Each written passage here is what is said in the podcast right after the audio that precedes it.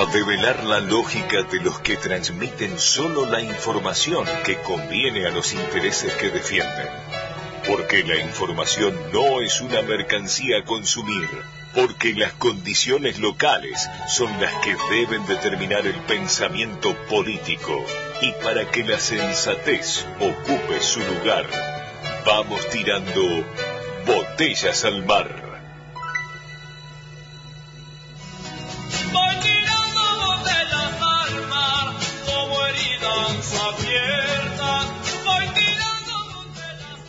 Muy buenos días, como todos los sábados seguimos tirando botellas al mar, con mensajes que esperamos que lleguen a destino en su mayor parte.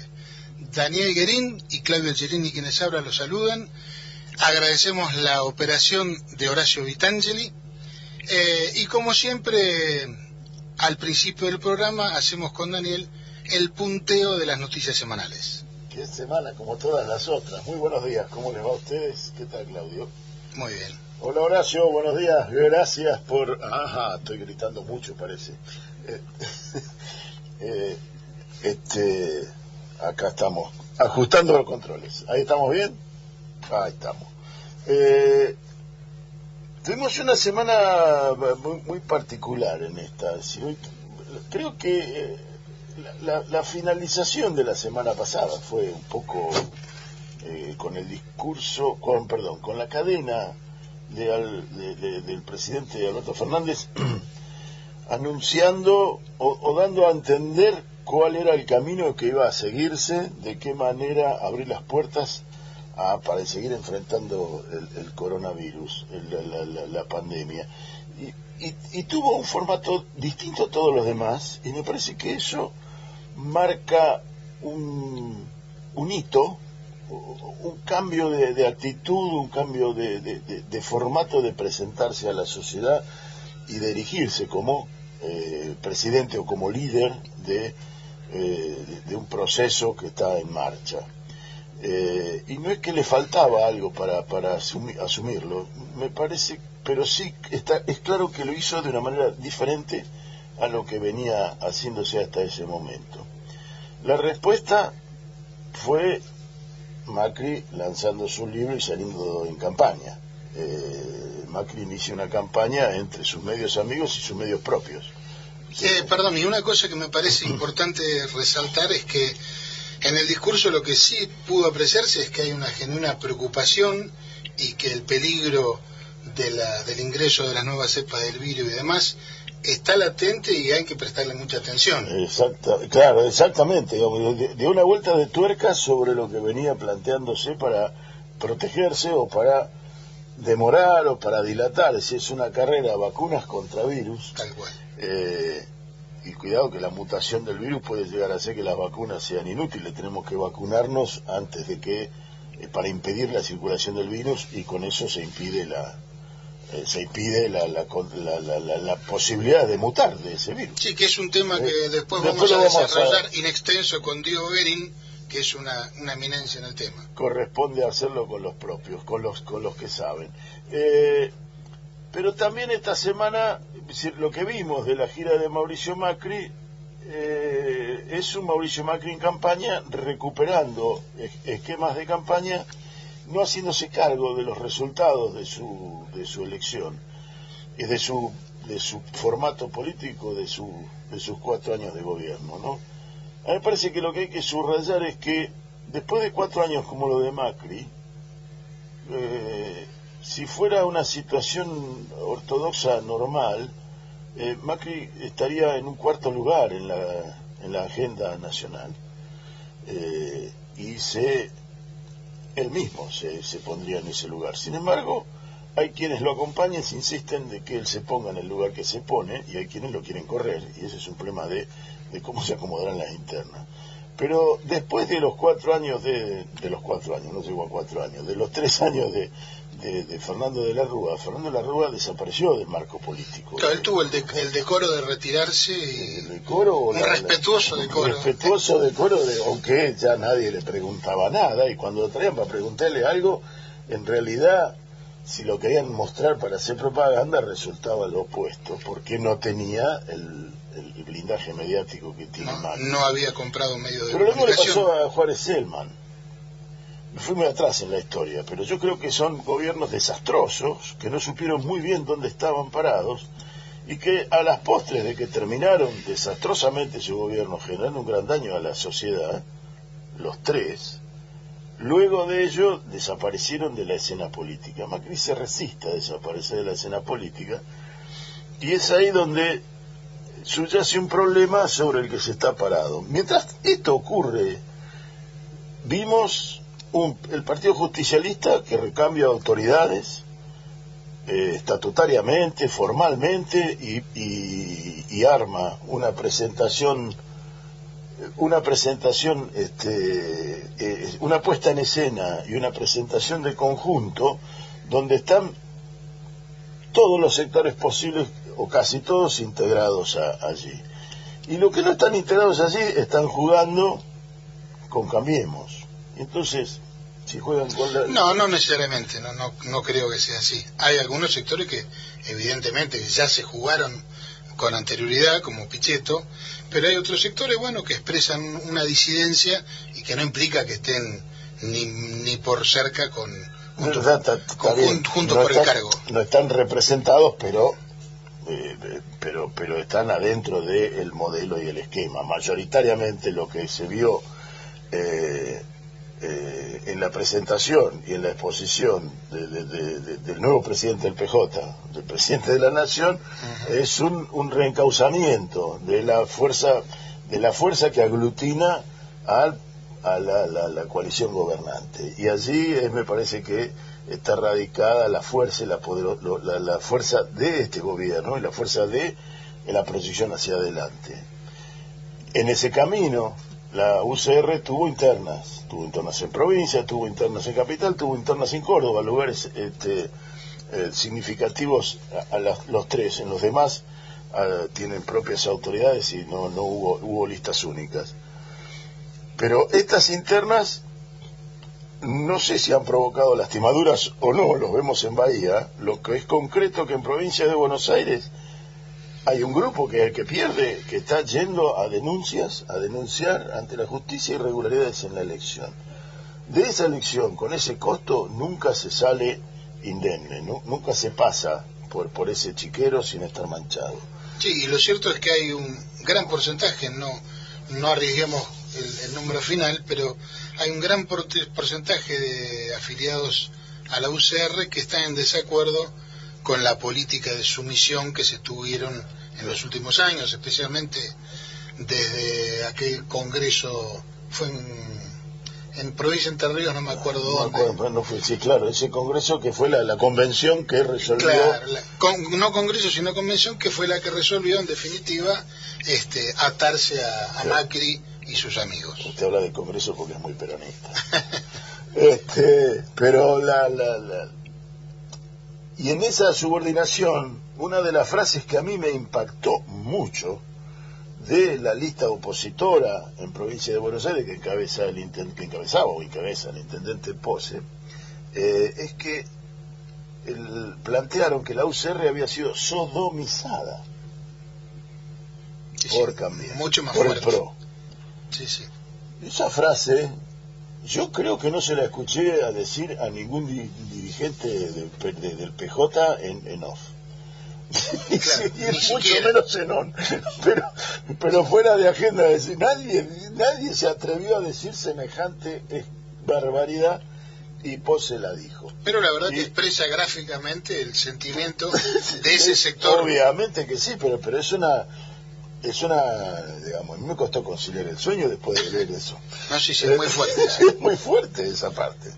Mientras esto acontece, la política real está transitando por un lugar interesante eh, de tratar de reconstrucciones en medio de una pandemia y en medio de una debacle o de, de solucionar la debacle que dejó el gobierno de Mauricio Macri del que no se hace cargo. Ni la UCR ni el PRO ni cambiemos de lo que dejaron y de lo que pasó. Y, giran sobre estadísticas y hacen este, elucubraciones mm, económicas para justificar su accionar que son delirantes. Poner en dólares la deuda interna es un absurdo. tan absurdo como ponerlo en pizzas. Pero bueno, es una discusión para otro lugar. Al autor de las famosas dos pizzas lo vi el otro día hablando de economía, explicando, Hablando de economía. explicando cómo es la vida en programa del... Tendría que haber estado en Masterchef.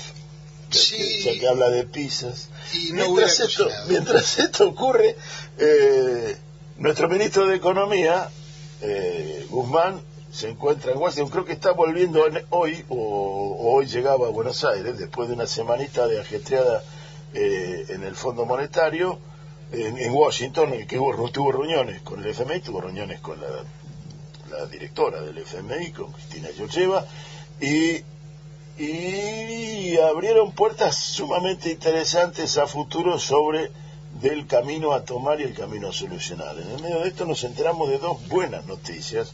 Una es que va a liquidar ganancias, comillas, o algo parecido, una redistribución de beneficios dentro del Fondo Monetario Internacional y a la Argentina le podrían tocar unos 3 mil millones de dólares que no estaban calculados en ningún lado y que aparecen y que vienen perfectos. y viene bastante bien. en Nunca mejor. Y una, una asistencia del Banco Mundial. Alberto Fernández tuvo una conferencia este, por, por, por internet con, con el director del Banco Mundial y aparece un crédito eh, específico para a- al articular sobre las necesidades que genera la pandemia, sumamente interesante y es un salvavidas muy interesante para lo que está aconteciendo en términos económicos. Sí, más aún cuando la pandemia está lejos de terminar. O sea, va a seguir requiriendo recursos desde lo asistencial, fundamentalmente, pero también desde la infraestructura. Exactamente. En términos internacionales hubo dos cosas este, esta semana eh, que, que sobresalen de la Argentina jugando en el concierto de las naciones, frase que nunca nadie dijo. Eh, la- el primero, una noticia sumamente interesante por la densidad que tiene, y- y- por- porque tiene densidad simbólica, no porque tiene densidad de, otra cosa, pero el retirarse del Grupo de Lima. El retiro del Grupo de Lima eh, que, que era, faltaba el hecho de decir, bueno muchachos, nos vamos de acá porque no sirve para nada esto, eh, eh, eh, tiene densidad tiene, tiene peso simbólico por haber sido un invento generado eh, por el, neoliberalismo gobernante en el- por el 2016, manejado desde Washington, para que generaran un espacio donde poder aislar a, a Venezuela. Sí, lisa y Como- llanamente era, era un grupo a la medida para a- atentar contra Venezuela. Exactamente, ni un poco más ni un poco menos. Lo interesante es que los grandes promotores de ese, de ese encuentro, Macri no estaba más eh, como gobierno en Argentina, perdió las elecciones por goleada. Eh, Piñera, eh, Chile está eh, herido en un ala como para tener preocupaciones internas antes que los esquemas internacionales. Kuczynski, el presidente que convoca al grupo de Lima, el presidente peruano convoca al, grupo de Lima, hijo predilecto del mercado, puesto como presidente, duró en el gobierno menos de dos años salió, me asu- eyecta- me asusté por lo que ibas a decir. salió eyectado por denuncias de corrupción y hoy están pidiendo su prisión preventiva. Eh, o sea que Kuczynski tiene poco para ofrecer. Y entonces la Argentina se retira de allí. En lo simbólico tiene otra vueltita de tuerca más, y es que dos semanas atrás el canciller chileno anunciaba con bombos y platillos, en una, una declaraba con bombos y platillos que el único organismo que se había preocupado por trabajar en conjunto contra la pandemia había sido el Grupo de Lima. Este, Mira vos. mira vos, nos enteramos nosotros acá que parece que hicieron algo por la pandemia el Grupo de Lima, que no alcanzó a nada. Y lo- el otro, la otra cuestión que surge de esto es, muchos de nosotros, y me incluyo, miramos con recelo eh, aquella resolución de, bueno, en definitiva del Poder Ejecutivo Nacional, a través de Cancillería, este, de ascribir a lo que la alta comisionada por derechos humanos, Michelle Bachelet, este, había resuelto en, en torno al problema de Venezuela.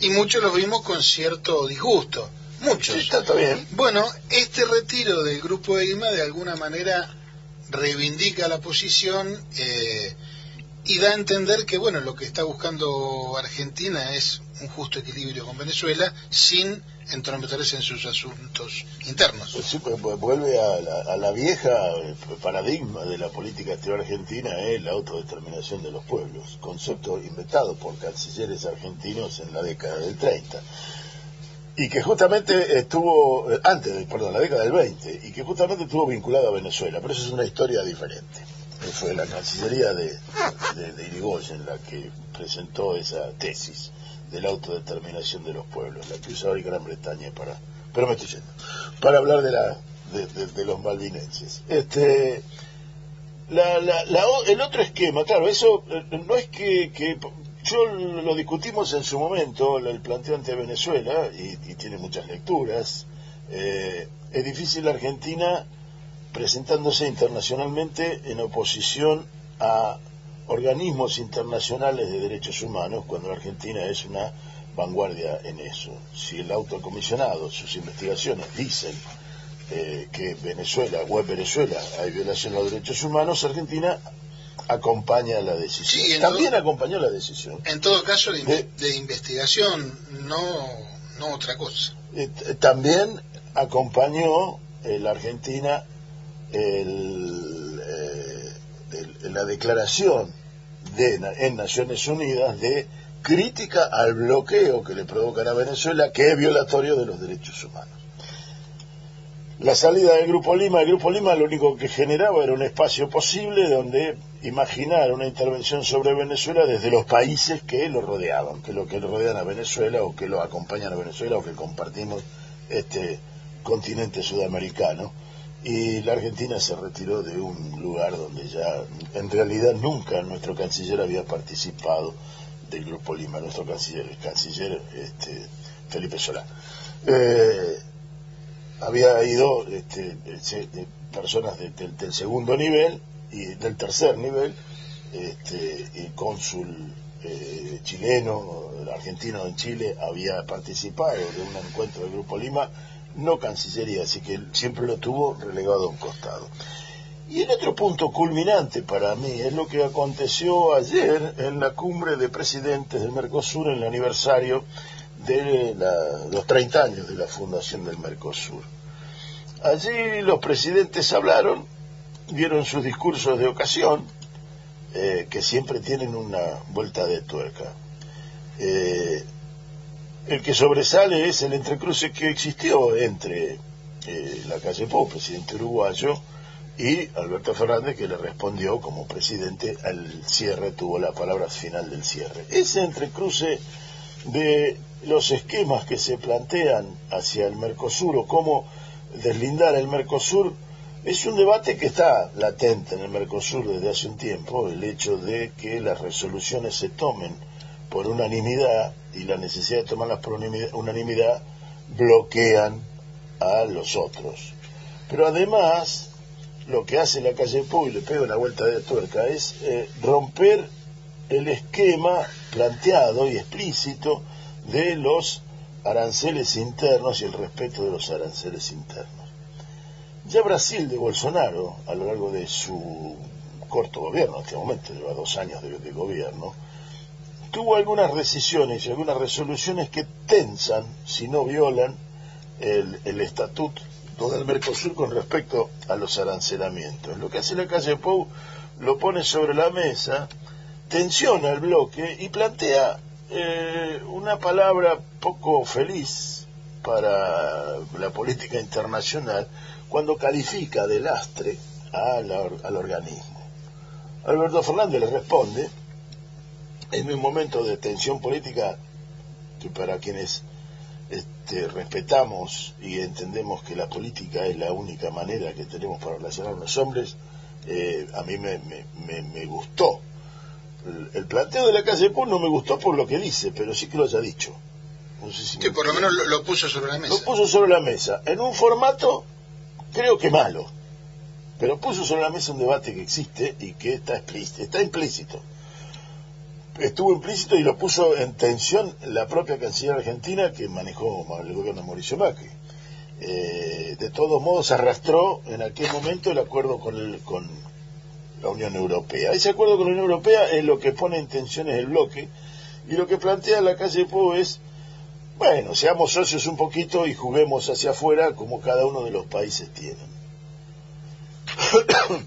y lo hace en un contexto en que uno esperaba que Bolsonaro dijera eso.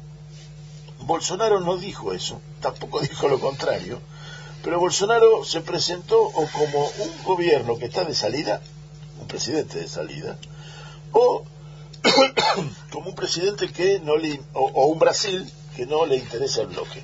Sí, es que Bolsonaro tiene sus serios, muy serios problemas internos con la inmensa cantidad de muertos que está teniendo Brasil a raíz de su falta de política contra el coronavirus. Exacto, pero además está teniendo grandes problemas económicos, más allá de lo como atenta contra la sociedad, contra el, el sector de poder que lo ha sostenido las acciones tomadas por Bolsonaro atentan contra el sector de poder que, lo, que lo sostiene, que lo contiene. Sí, de hecho, hoy estaba leyendo alguna declaración de lo que sería la Unión Industrial de Brasil, ahí con Industriales de San Pablo, este, donde se evidencia un disgusto, una incomodidad con la política que está llevando adelante. Y es la misma Unión Industrial que cuando fue, lo visitó Macri como presidente electo la, la, Unión Industrial de San Pablo, tiene otro nombre, pero la Unión Industrial de San Pablo fue recibido como un rockstar.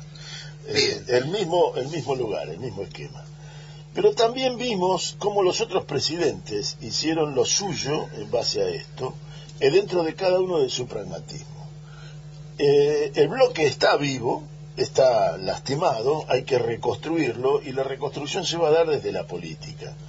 A mí me sorprende un país pequeño, con pocas posibilidades de generar el exterior,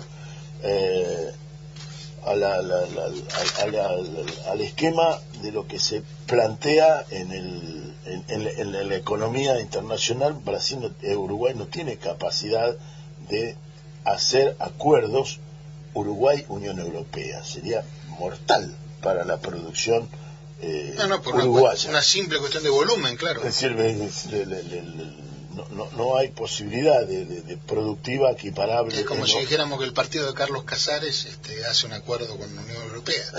No, no, le va a dar. ¿no? no, quiero disminuir tanto.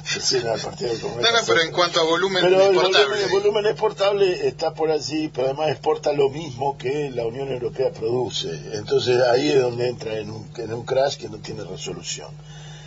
Eh, y si vemos la contracara de un asociado al Mercosur, Chile, en voz de Piñera, alabando las acciones del presidente de, Argentina, jugando a integrar vía una, un cable interoceánico con, con Oriente, y el propio Piñera dice, evitando que nuestras comunicaciones con Oriente tengan que pasar por algún país del norte, dice Piñera, ya que el contexto está planteado allí. Y algo está cambiando. Eh, eh, pero además tiene, es muy interesante que los quienes plantean el bloque Mercosur como un bloque ideológico son los que se retiran del Mercosur por cuestiones ideológicas.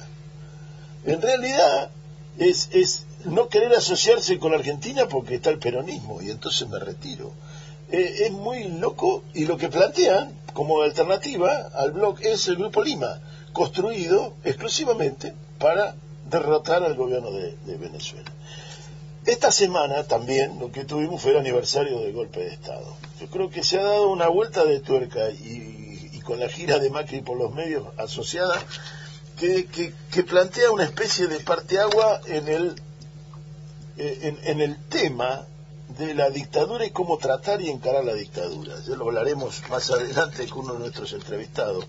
Pero hubo un momento culmine que fue eh, el acto en el que participó Cristina Fernández de Kirchner, que tuvo eh, que tuvo palabras muy específicas dedicadas al golpe de Estado y al planteo del golpe de Estado, que se me ocurre podríamos escuchar algunas fracciones de eso. Dentro de un ratito lo vamos a escuchar. Eh, y también quiero resaltar acá algo que me, que me pareció muy interesante, y son las declaraciones de, eh, de, Horacio Rodríguez Larreta, en el que recordó el secuestro de su padre.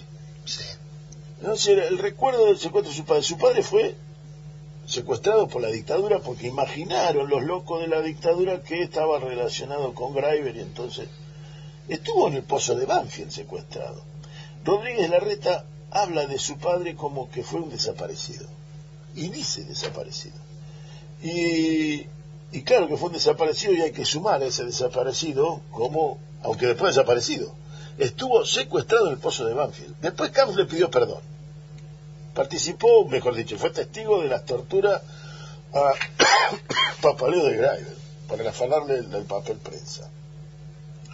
Pero digo, Rodríguez Larreta habló de su padre secuestrado, detenido, desaparecido. y allí creo que hay una especie de parteaguas en cómo se plantea y lo que significa una política de Estado. Y Rodríguez Larreta la está asumiendo como tal. Reconociendo tardíamente si se quiere, y no me gusta cómo se plantea, no me gusta todo eso. Pero hay una cosa común y concreta, que el padre fue secuestrado por una patota, lo tuvo retenido en un lugar ilegal, y entonces su papá fue un desaparecido. Tal cual. Bueno, y fíjate que la respuesta que da Cristina, que de alguna manera, bueno, muchos eh, lo vieron como, como un gesto de debilidad, o no sé cómo, pero quien haya escuchado completo el discurso de Cristina Fernández, ve que sus declaraciones respecto a Rodríguez Larreta son totalmente en línea con lo que dijo. Lo que pasa es que los discursos hay que escucharlos todos enteros y quedarse con lo que a uno le gusta y con lo que no le gusta también. no, hay derecho de inventario. Claro, si no uno es parcial. Pero además la política es lo que hace Cristina.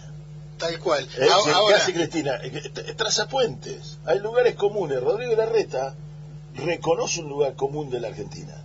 Hubo detenido desaparecido. Totalmente. Esto, que parece una verdad de perogrullo, hay un sector de la sociedad que pretende que no existió. Exactamente. y al respecto, vamos a escuchar un recortecito muy cortito de un minuto y medio de la última parte del discurso. Como fue bastante largo, bueno, tuvimos que hacer algún, algún cortecito. Entonces creo que este 24 de marzo debe ayudarnos a reflexionar sobre la necesidad imperiosa de volver a retomar un modelo de producción y de empleo. Es cierto que las dificultades son inéditas, impensables y por momentos inmanejables, como resulta estar siendo la pandemia en todo el mundo. Pero esto requiere un altísimo grado de responsabilidad, no solo de quienes gobiernan, también y fundamentalmente de la oposición.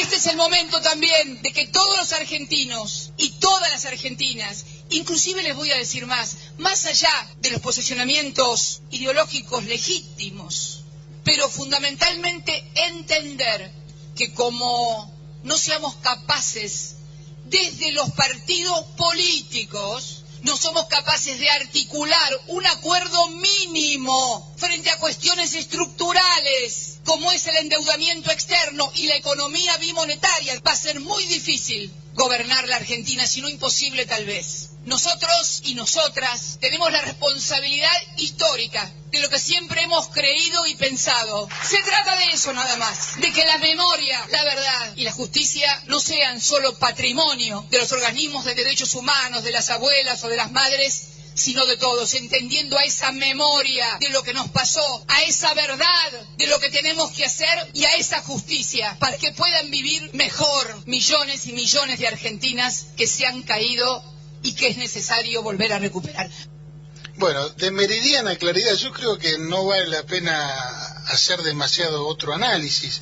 Eh, por eso digo que ese tuit que sacó respecto a lo de Rodríguez Larreta va absolutamente en línea con esto, que es, entiendo yo, un llamado, un puente que tiende a toda la, la dirigencia, toda la dirigencia política, este, para que, bueno, todos juntos en pos de ciertos objetivos que tienen que trascender a los gobiernos para pasar a ser política de Estado, como es sin duda el tema de los derechos humanos, este, cuente con la colaboración de todos. Bien, y ya terminando esta sección, porque así somos ordenados y nadie nos reta, este, vamos a relajar un poquito con un tema musical, pero que tiene que, ver con una efemérides. El 26 de marzo del 88, o sea, hizo 33 años, eh, falleció Miguel Abuelo, recordadísimo, yo diría uno de los fundadores, podría decirse, de el movimiento de rock nacional y uno de los primeros, lamentablemente, en irse. Así que para recordarlo vamos a escuchar lunes por la madrugada.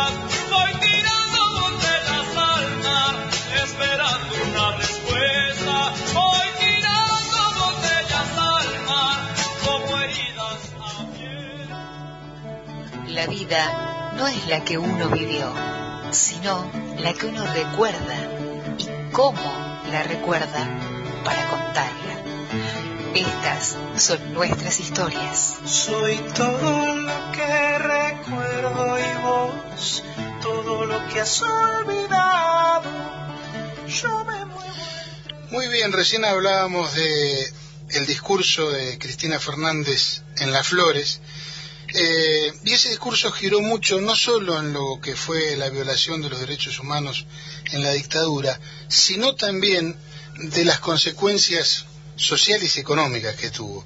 Y justamente para hablar de eso, es que lo hemos llamado a alguien que nosotros admiramos mucho, que es Artemio López. Él es sociólogo, analista político, dirige la consultora X y es autor de numerosísimas publicaciones, artículos y intervenciones radiales y televisivas. Así que, bueno, tenemos el gusto de saludarlo en esta mañana, Artemio. Muy buenos días, te saludamos Claudio Angelini y Daniel Guerín de Nacional Bahía Blanca.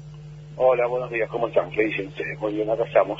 Bueno, muy bien. Mira, eh, el otro día cuando terminó el, el discurso, al poco tiempo estábamos charlando con justamente con el grupo de producción, y alguien se acordó de un artículo que tiene unos cuantos años que salió en el ortiva.org que se llama El otro golpe de tu autoría y nos y nos interesó mucho porque ahí estaba el análisis acabado de la cuestión socioeconómica.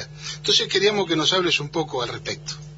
Bueno, lo que implicó la dictadura fue en términos de implantación de modelo económico el desembarco del neoliberalismo en Argentina.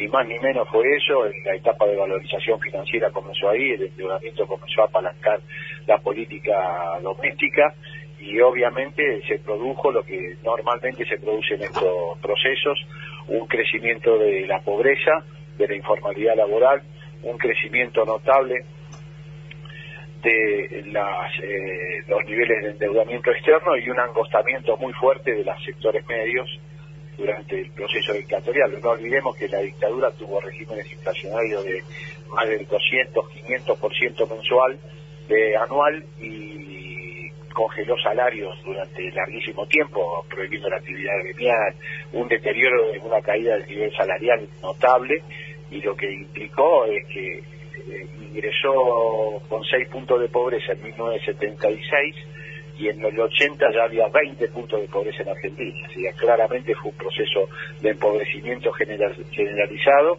y vuelvo a insistir, eh, un proceso donde la deuda externa comenzó a ser el eje de la política socioeconómica nacional y producir los efectos que produjo. Luego ya, después de la dictadura, salvo con la llegada de Néstor Kirchner y quizá el breve interinato de Bernardo Briscum durante el gobierno de Alfonsín, no hubo interrupción del neoliberalismo durante más de casi tres décadas, desde el 76 al 2003. Sí, podríamos, podríamos decir que el golpe inauguró una una etapa económica en Argentina. Totalmente. Bueno, puso fin al segundo ciclo de sustituciones inauguró la etapa por eso. El neoliberalismo en Argentina desembarcó con el golpe más sangriento de que tengamos memoria histórica los argentinos. Eso hay que tenerlo siempre presente para implantar un modelo de exclusión social, empobrecimiento, concentración del ingreso y endeudamiento externo galopante. Artemio, hubo muchos perdedores en, en esa etapa. ¿Y cuáles fueron los ganadores? Bueno, los ganadores fueron los, grupos locales más vinculados al poder de Estado, los grandes grupos económicos, obviamente el capital financiero internacional y los grandes perdedores los sectores medios en Argentina y los sectores trabajadores. La clase media en ese momento estaba compuesta por buena parte de los trabajadores bien remunerados. No olvidemos que Argentina tenía en ese momento 12 puntos de informalidad laboral, o sea que todo el mercado de trabajo era formal y la gran pérdida de ingresos fue de, los sectores medios cuyo plexo era una parte de la clase trabajadora formalizada. Eso fue el gran perdedor, fue la industria, el país se desindustrializó, obviamente hubo pérdida de puestos de trabajo calificados por otros menos calificación, un aumento de la informalidad o de las condiciones para que la informalidad aumentara de manera notable, o sea, un proceso en términos de mercado doméstico muy, muy, muy deteriorante. Eh, en aquel momento, en esa pirámide que, grafica el artículo, había una desocupación de aproximadamente 3%, ¿puede ser? Así es, exactamente. La desocupación viene como fenómeno a posteriori del gobierno de Alfonsín. O sea, eh, comienza a trepar de manera escalonada, ¿no? con el benepacto llegó a tener casi 16 puntos después del efecto tequila en el 95 y ya después los, descensos se produjeron a partir de planes de empleo, pero nunca más empleo genuino hasta la llegada de Néstor Kirchner en el año 2003 que hizo descender la desocupación hasta el 5.9% con el que se fue Cristina Kirchner el gobierno. Ahora vos mira qué paradoja que hoy un representante conspicuo de esos intereses, me estoy refiriendo a Mauricio Macri, dice que, el, que el peronismo no, no da trabajo, ¿no? O algo por el estilo. Exacto, bueno, que representa a los que no trabajan. Bueno, uno de los eh, grupos más beneficiados por la dictadura fue el grupo Macri. Y efectivamente eso fue lo que plantearon y lo que planteó ahora el, el expresidente Macri cuando él fue uno de los responsables de que en Argentina no hubiera trabajo. Duplicó la tasa de desempleo, de hecho, en cuatro años de gobierno. Eh, Artemio Daniel te saluda, muy buenos días. Hola, buen día. Lo que, lo que uno ve en el- durante el, el- el menemismo es que, que la gran etapa neoliberal es una gran eh, eh, eh, transac- eh, este, traspaso de, eh, de manos nacionales, de, de- de- de burguesía nacional hacia eh, eh, poderes eh, internacionales, al, al- al mercado eh, se, se internacionaliza o se extranjeriza el, el capital. Durante la dictadura pareciera ser que esto no ocurrió. Eh, ¿Ocurrió y no lo veo? O, o no ocurrió y era la siguiente etapa fue lo que ocurrió durante el menemismo? Bueno, el gran- la gran transnacionalización- transnacionalización y la gran este, venta de venta de industrias nacionales se ocurrió durante el Menemato. Eh, pa- particularmente el primer gobierno de Menem, eso fue tremendo. Pero se crearon las condiciones para que eso sea posible. Son sucesivos como pieza un mismo rompe- rompecabezas. Un plan crea las condiciones para que el otro profundice y así. Sin Menem no se explica Macri tampoco. Son etapas de un mismo proyecto, etapas distintas de un mismo proyecto económico. Artemio, y desde el punto de vista sociológico, si querés, el otro día también la escuchábamos a Cristina hablando de- cambio de paradigma que, que tuvo especialmente la clase media, ¿no? El Cuando común. Claro, cuando dice quién escuchaba hablar del dólar en aquella época. ¿Qué, qué análisis haces desde ese punto de vista? No, totalmente de acuerdo con la expresidenta, con la vicepresidenta actual. Hubo un cambio de sentido común, el dólar formó parte de la vida cotidiana a partir del proceso de, de la dictadura militar y ya no se detuvo la, la- la individuación, la pérdida de lazo de solidaridad, bueno, el retiro de la política del ámbito público, la persecución, se transformó esto claramente en una sociedad individualista que estaba pa- preocupada por la sobrevida en términos materiales y reales que por eh, la construcción de lazos solidarios. A partir de ahí, bueno, luego el menemismo terminó de construir un sentido común individualista, eh, muy eh, pragmático y desentendido de la cuestión pública que profundizó Macri. Pero bueno, esas son, son las etapas que vivió el país y donde el neoliberalismo fue modelando un comportamiento social hecho a su medida. Y es un sector importante de la sociedad, ¿eh? porque la dictadura fue acompañada por un sector importante de la sociedad, bueno, el menemismo obviamente y Macri también. Eso, eh, lo, que estás planteando, si lo pongo en la actualidad, y el tema de vacunación o el tema de, tema la distribución de vacunas y el formato que se le da desde el corazón neoliberal está asociado a esto, digamos, ¿no? Y vacunarse. Totalmente, que compre, que, co- que se vacune el que puede. Bueno, acá ya eh, la reta le entregó la vacunación aparte de las obras eh, la- de la medicina prepaga, con lo que implica tener medicina prepaga hoy en Argentina, no las, las cuotas enormes, lo que implica en términos socioeconómicos. Pero bueno, así estamos. Claro, y cuando sabemos que en lo que es medicina prepaga, cada vez menos gente está pudiendo acceder, es decir, hay montones de usuarios que han tenido que abandonarla. La cuota hoy está por arriba de los 15 mil pesos mensuales, o sea, eso ya directamente deja de lado al 70% de la población. Absolutamente. Y eso, eh, imagínatelo ponerlo como efector de una vacunación tan estratégica como la de COVID, es un desastre, pero es lo que planteó el gobierno de la ciudad, en ese sentido fueron transparentes. Así que podríamos decir que aquel sentido común impuesto a sangre y fuego, de alguna manera se mantiene y es, y es muy complicado cambiarlo. Ahora, ¿cómo se puede cambiar? Esa es la pregunta. No, con procesos de gestión popular democrático. Durante la gestión del kirchnerismo aparecieron sectores juveniles que tienen otro sentido común, que piensan la política de otra manera. Eso eh, implica el desarrollo de un proyecto popular democrático en el tiempo. De esa manera se cambia, generando cuadros dirigentes, cuadros militantes, este, dando el ejemplo con la gestión. Eso es lo que sucede. O sea, básicamente con más política. Con más política y con más gestión y con más este, perdurabilidad de los proyectos populares. Esa es la forma en que tiene el pueblo de construir un sentido común distinto al que los sectores poderosos inauguraron con el 76 y profundizaron luego con Menem y Macri. Sin ninguna duda. Artemio, no te queremos robar más tiempo, eh, te agradecemos infinitamente el contacto y bueno, en cualquier momento no- nos estaremos juntando de nuevo a, a reflexionar. Cómo no, te agradezco y un muy buen sábado para todos. Gracias, igualmente. Un abrazo. Un abrazo. Bueno, estábamos con Artemio López, este, analista político, politólogo y manejador de, la agencia, eh, de la consultora. Eh, y como la consultora X. y como, como reza el, el leitmotiv de una radio de AM es objetivo pero no imparcial. absolutamente. Es, decir, habla desde una desde una posición sin ninguna duda. Me voy con la frase. Sin, sin Menem no se explica Macri. Totalmente. Total, no, no hay ninguna duda. Me voy con esa frase de Artemio y voy a hacer una camiseta. Muy bien, y ahora siguiendo el hilo de los recordatorios de las efemérides, eh, el 26 de marzo también del 91, La Renga, el mítico grupo de rock, eh, largó su primer álbum que se llamaba Esquivando Charcos. Y bueno, para recordarnos y para seguir distendiendo, vamos a escuchar Buceca y Vino Tinto.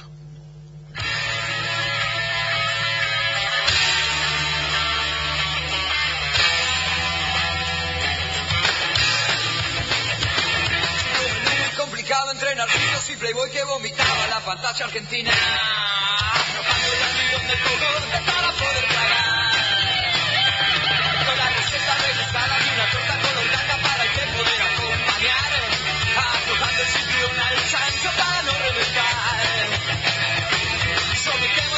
Dientes, mi manjar está caliente, se cocinó la realidad.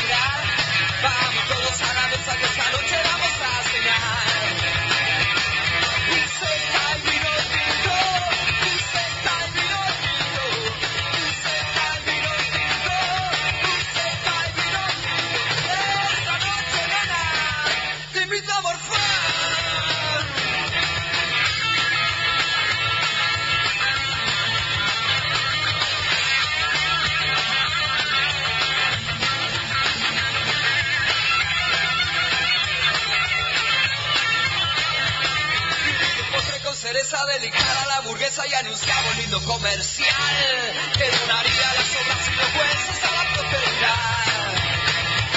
Contrataron a los chinos para usar el apellido adivina alta sociedad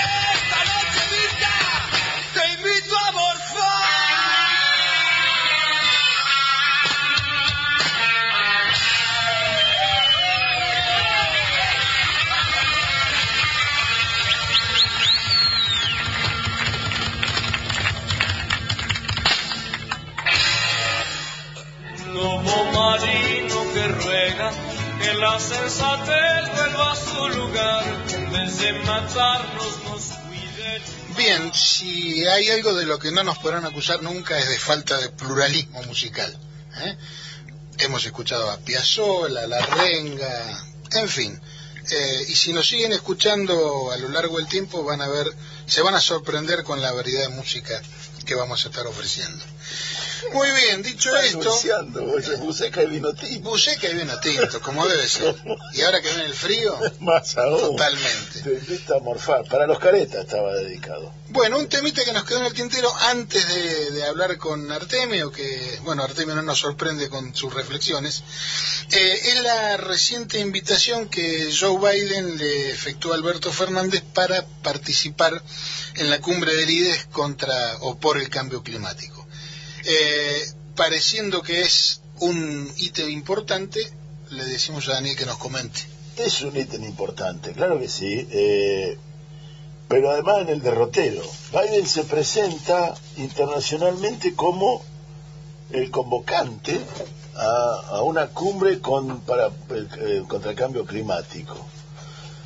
Hay algo de verdadero en la, la proyección de esto, es decir, el, candidato republic- eh, demócrata al, que le afanaron las elecciones, eh, allá por eh, el resultado de Florida, lo que hace un camino eh, aglutinando en aquel entonces más que gobiernos o más que estados, eh, organizaciones, ONG,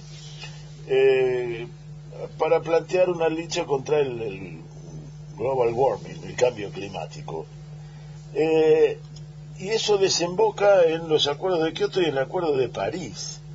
El acuerdo de Kioto nunca terminó de firmarlo del todo Estados Unidos y el de París eh, lo ascribe eh, Obama, pero no lo, hizo porque no le convenía. Lo, lo escribe Obama y lo hace de una manera eh, no, definitiva, tal es así que se retira de- de- del Acuerdo de París, se retira eh, eh, Donald Trump, retira a Estados Unidos la presidencia de Trump. Y, lo hace con, un, con un detalle que me parece que, quiero, que, que hay que subrayar.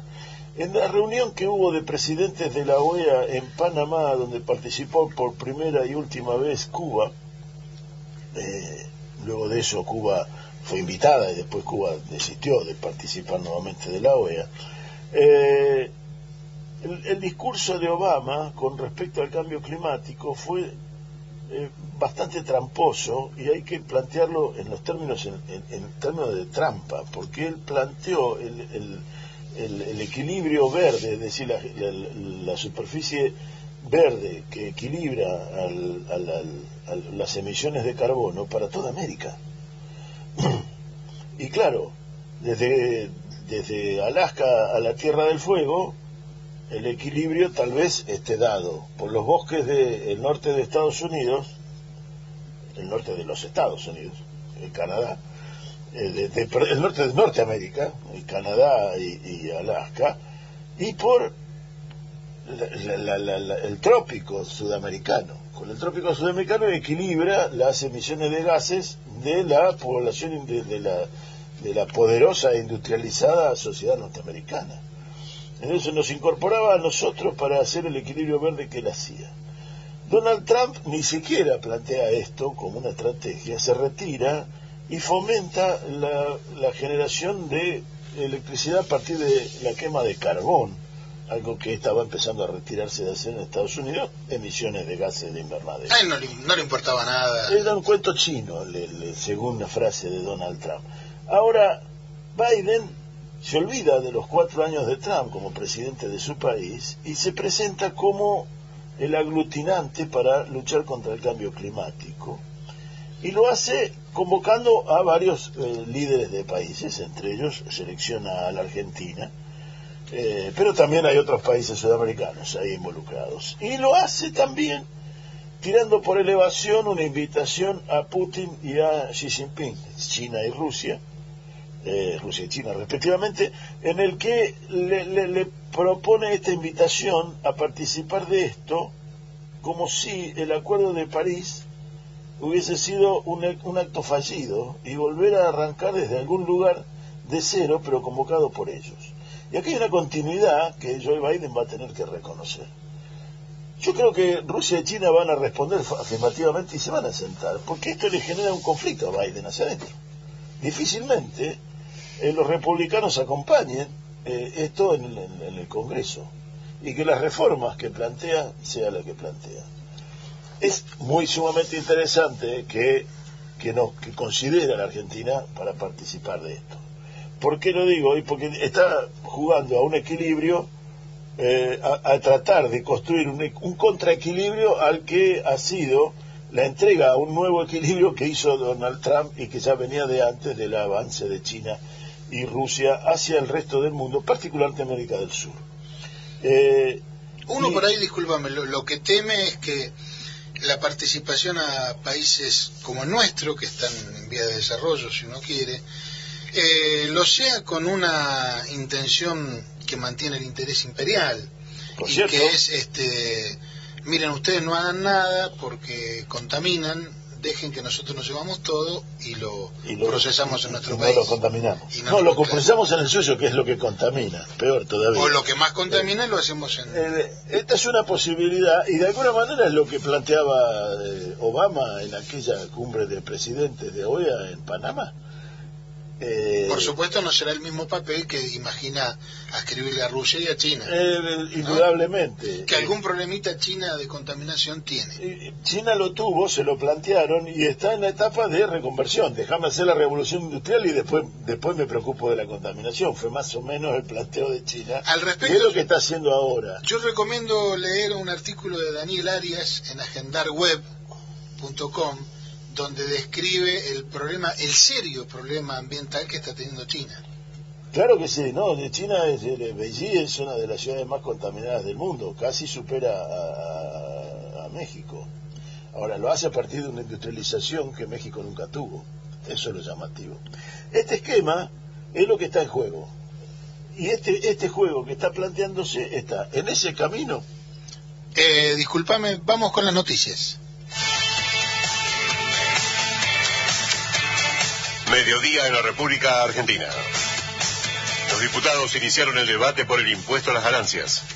Finalmente, la Cámara de Diputados debate el proyecto del impuesto a las ganancias, una iniciativa que estipula elevar el piso no imponible a 150 mil pesos para trabajadores y jubilados. Se espera una sesión maratónica y que se le dé la media sanción correspondiente las primeras horas del día domingo. Al respecto, la diputada de Cambiemos, Carla Carrizo, destacó la importancia de esta iniciativa y remarcó que desde la oposición van a proponer algunas modificaciones. Le escuchamos. una buena noticia para muchas integrantes de la clase media de todo el país, un alivio, siempre tenemos que celebrarlo en un contexto de crisis como estamos viviendo. Una sesión muy larga, se calcula que va a terminar a las 9 de la mañana. Sí vamos a plantear algunas cuestiones que quedaron afuera, en el caso de los monotributistas, que son un grupo, digamos, que no son grandes capitalistas, que son comerciantes de cercanía y que han quedado excluidos de la regulación del impuesto a las ganancias. Desde el Congreso de la Nación informó Gastón Fiorda para Radio Nacional. CONADU Histórica llamó a un paro nacional de 48 horas para el 6 y 7 de abril. Los docentes de las universidades nacionales exigen paritarias y recomposición salarial. Internacionales. Continúa la búsqueda de al menos 15 mineros que quedaron atrapados a causa del derrumbe de un yacimiento en Colombia. Se trata de una mina de oro ubicada en la ciudad de Neira, en el departamento central de Caldas. Datos del tiempo. En esta nueva hora entra full Neuquén, cielo ligeramente nublado, temperatura 12 grados 3, humedad 50%, en tanto para Buenos Aires y aledaños se espera para hoy una máxima de 22 grados, pasados por agua todo el fin de semana, después una semana templada, sin lluvias, ahora cielo cubierto, temperatura 20 grados 8, humedad del 91%, presión 1009,2 hectopascales. Informó la radio pública en todo el país. ¿A dónde vas? Quédate acá. Radio Nacional Bahía Blanca, AM560. Para prevenir el coronavirus es importante ventilar a diario todos los ambientes de tu casa. Conoce este y todos los cuidados preventivos en www.argentina.gov.ar. Argentina Unida, Ministerio de Salud, Argentina Presidencia. Yo no sabía que podía enfermarme de COVID en una reunión familiar con tan pocas personas y en tan poco tiempo. Yo no sabía que estando en el hospital en terapia intensiva, mi familia estaba toda contagiada de COVID. No sabía que mi, mi compañero era positivo para COVID. No sabía que el susto persiste, eh, aún después de, del alta. Ahora ya sabes. Evitemos los brotes. Cortemos la cadena de contagio. Para que no te pase ni a vos ni a tus seres queridos. Hoy, más que nunca, cuidarte es cuidarnos. Argentina Unida, Argentina Presidencia. Nacional Bahía Blanca, el aire nuestro de cada día.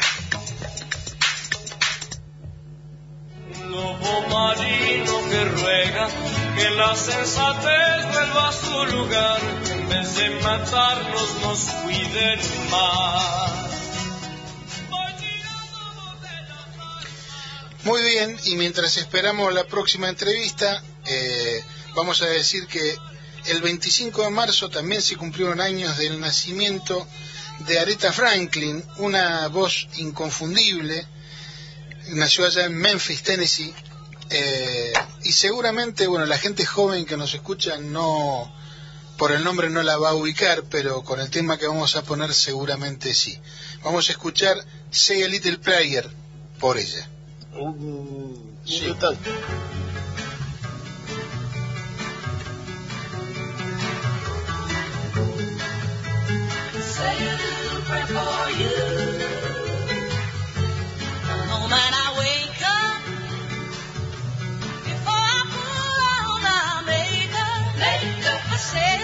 A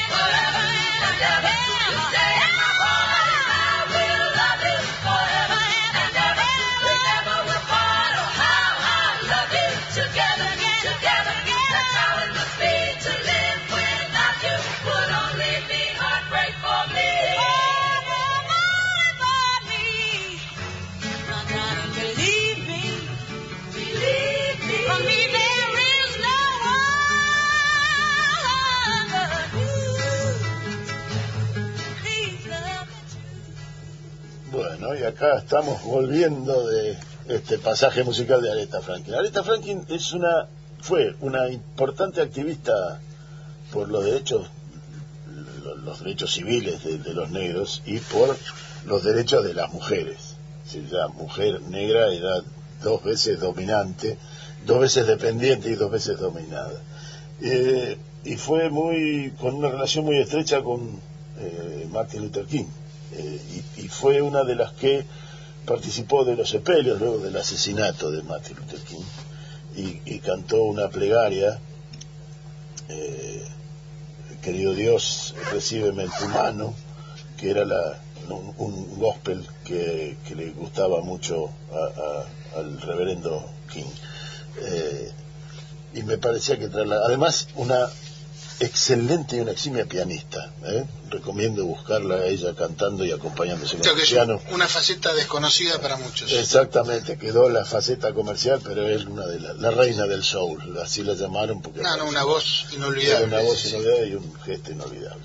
Pero bueno, estamos en contacto con Diego Guerín, por ahora está. vamos a hablar con una eminencia por el tema pandemia, vacunas, con tantos miedos y tantas ignorancias que tenemos todos.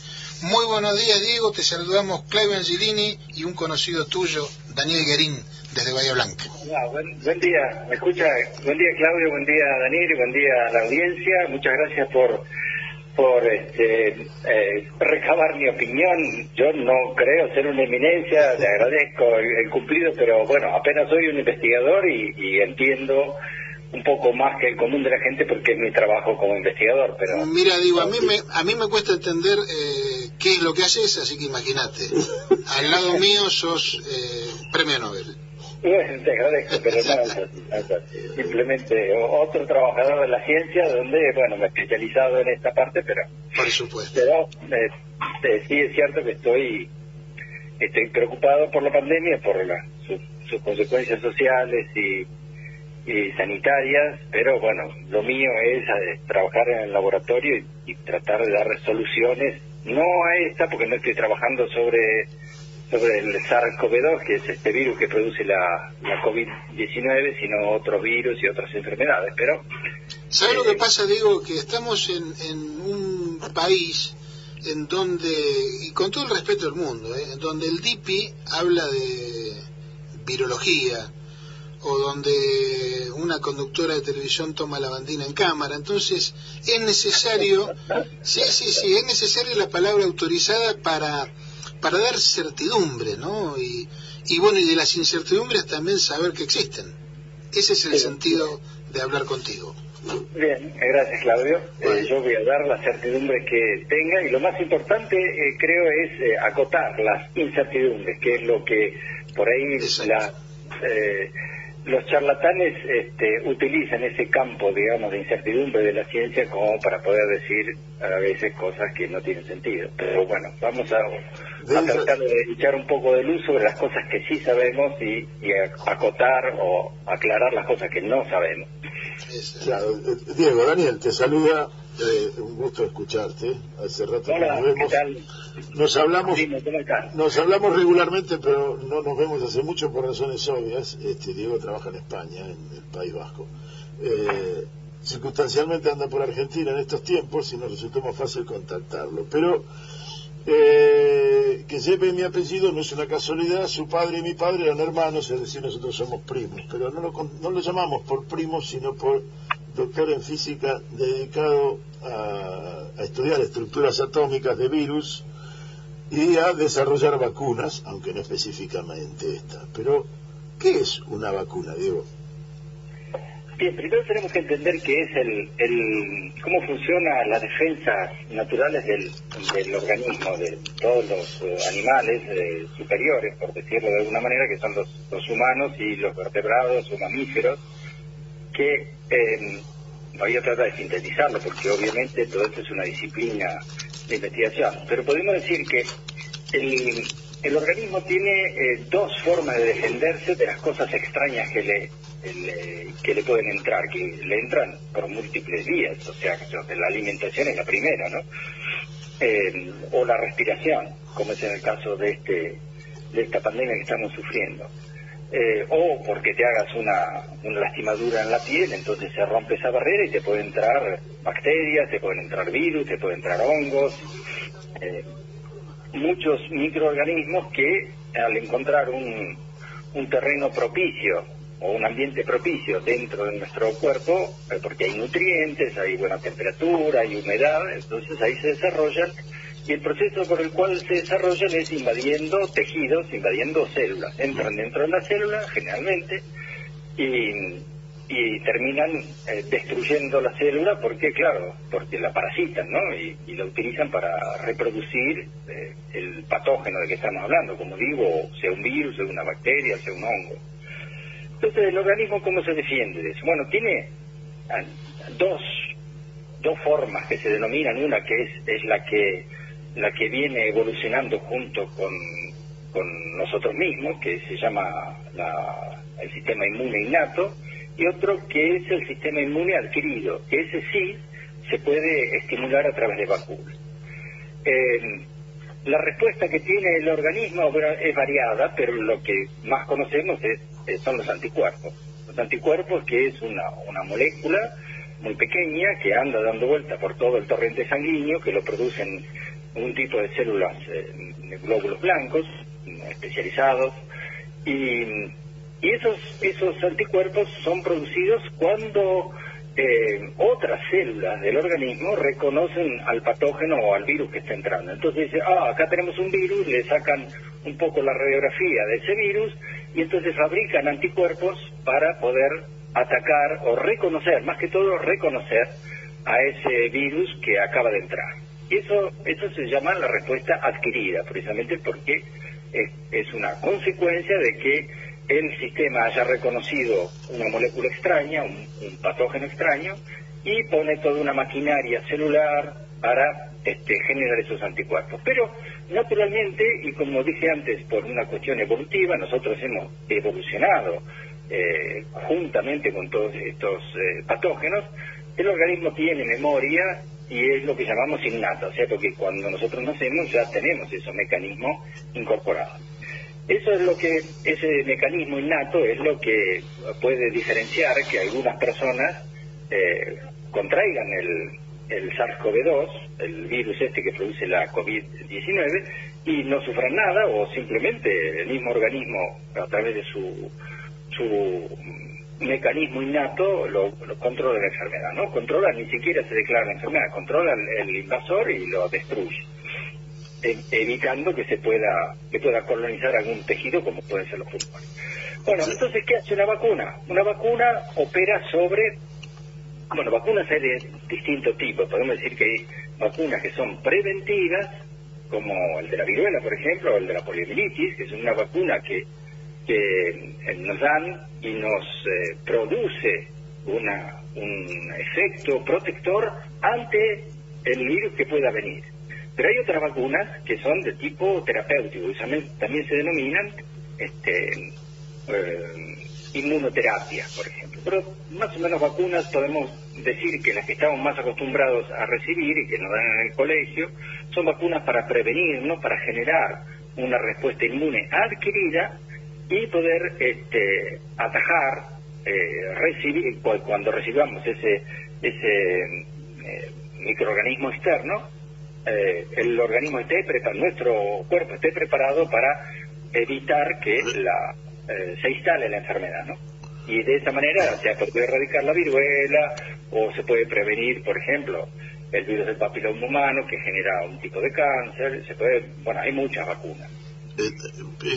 Y, y actúan de dos maneras distintas, o generan anticuerpos o, o curan a la, a la célula enferma. En algunos casos sí, en algunos casos se puede hacer, se puede hacer este, tratamientos inmunoterapéuticos con algo que se denomina vacuna o es, es, es un terreno un poco debatido ese, pero bueno, lo que podemos decir es que las vacunas que ahora estamos necesitando son vacunas que nos protegen. que nos protejan de, de, de una, de, de un virus. Ahora, vos hablaste en, en términos generales de bacterias y virus y tiene que haber una diferencia entre ellos. Sí, sí, sí, hay, hay diferenciación. ¿Cuál sería? Bueno, el virus podemos decir que en general son mucho más pequeños en tamaño. Las bacterias son como si fuese una célula nuestra, como una célula un poco más grande que un glóbulo rojo, que un glóbulo blanco. Las bacterias pueden ser también muy variadas, pero la bacteria tiene eh, cierta autonomía para reproducirse. Se divide como si fuese una bacteria, se divide en dos y hace dos. Dos bacterias. Eh, a través de, un bueno, de, de ese mecanismo que estoy diciendo, que es un, un mecanismo de división celular. Eh, parecido al que utiliza nuestro, nuestro organismo en casi todas las células. Los virus son mucho más pequeños, simplemente es, es como una cápsula que lleva en su interior una molécula que se llama ADN, que puede ser ADN, puede ser ARN, di- diferentes tipos de moléculas, muy grandes por cierto, eh, de varios millones de átomos, pero que esa molécula tiene su información genética, al igual que nosotros tenemos nuestra información genética, nuestro ADN que está en el núcleo de las células, los virus tienen es prácticamente como si fuese un núcleo, ¿no? Una, envoltura, como una pelota de fútbol, en cuyo interior lleva una, la carga genética, o sea, la información para poder hacer copias de sí mismo. Lo que pasa es que un virus no tiene toda la maquinaria molecular como para poder hacer copias de sí mismo, como si lo, lo pueden tener las bacterias. Las bacterias se reproducen en una sopa que tenga azúcar o que tenga nutrientes y las bacterias se reproducen. Por eso en las aguas estancadas encontramos muchas bacterias o simplemente... Pero los virus necesitan invadir una célula. Necesitan invadir para captar toda la maquinaria celular, eh, no solamente los nutrientes, sino la maquinaria celular y poder hacer copias de sí mismo. Y por eso la célula termina eh, eh, destruyéndose, porque la célula deja de cumplir sus funciones específicas para poder mantener el, su, su propio ciclo biológico y el virus aprovecha, digamos, o, o utiliza hasta un tipo de sedante, se puede decir, para eh, eh, sedar a la propia célula y ponerla a su disposición para empezar a hacer copias, por cierto, miles de copias, cientos de miles de copias, eh, de sí mismo, hasta que la, la célula termina eh, estallando y liberando al medio eh, cientos de miles de, De virus. que, que empiezan a invadir la, la zona vecina, ¿cierto? O sea, un- O- o el terreno. A ver, para a ver, intento pasar en limpio. Una bacteria que se la Escherichia coli es una bacteria de nombre conocido por todos. Esa bacteria se desarrolla en, en- en- en- aguas estancadas. Se desarrolla en muchos, muchos lugares donde haya nutrientes para alimentar la bacteria. Eh, la bacteria en sí misma Autónomo, podemos decirlo de alguna manera, autónomo. necesita nutrientes que le permitan reproducirse, que no necesariamente son un organismo humano. Bueno, eh, no es... eh, no, no son, no, no, no necesariamente sobre un organismo humano, exacto. Puede producirse en cualquier agua estancada, agua que tenga nutrientes, este, un, un jugo gástrico, que en cualquier lugar donde pueda, hasta inclusive puede eh, mantenerse en una forma latente por mucho tiempo, hasta que luego, dadas las condiciones, eh, se Sí. reaviva. Se reviva, es como, como una semilla que se siembra y se reproduce y crece. Ahora, el, el virus necesita, para infectar humanos, el virus que infecta humanos necesita células humanas. necesita células humanas o cualquier otro tipo de células. Porque, por ejemplo, hay virus que atacan bacterias. Ajá. Porque, porque es más pequeños, como yo digo.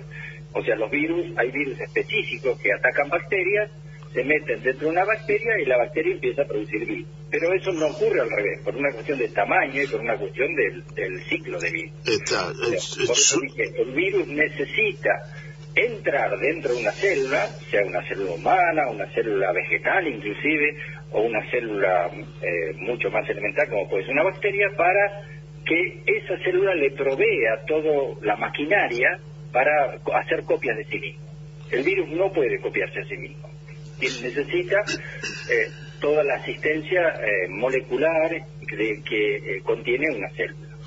ahora, suena entonces un poco más eh, probable o más sencillo, no sé qué, qué- palabra usar, el combatir un virus que una bacteria.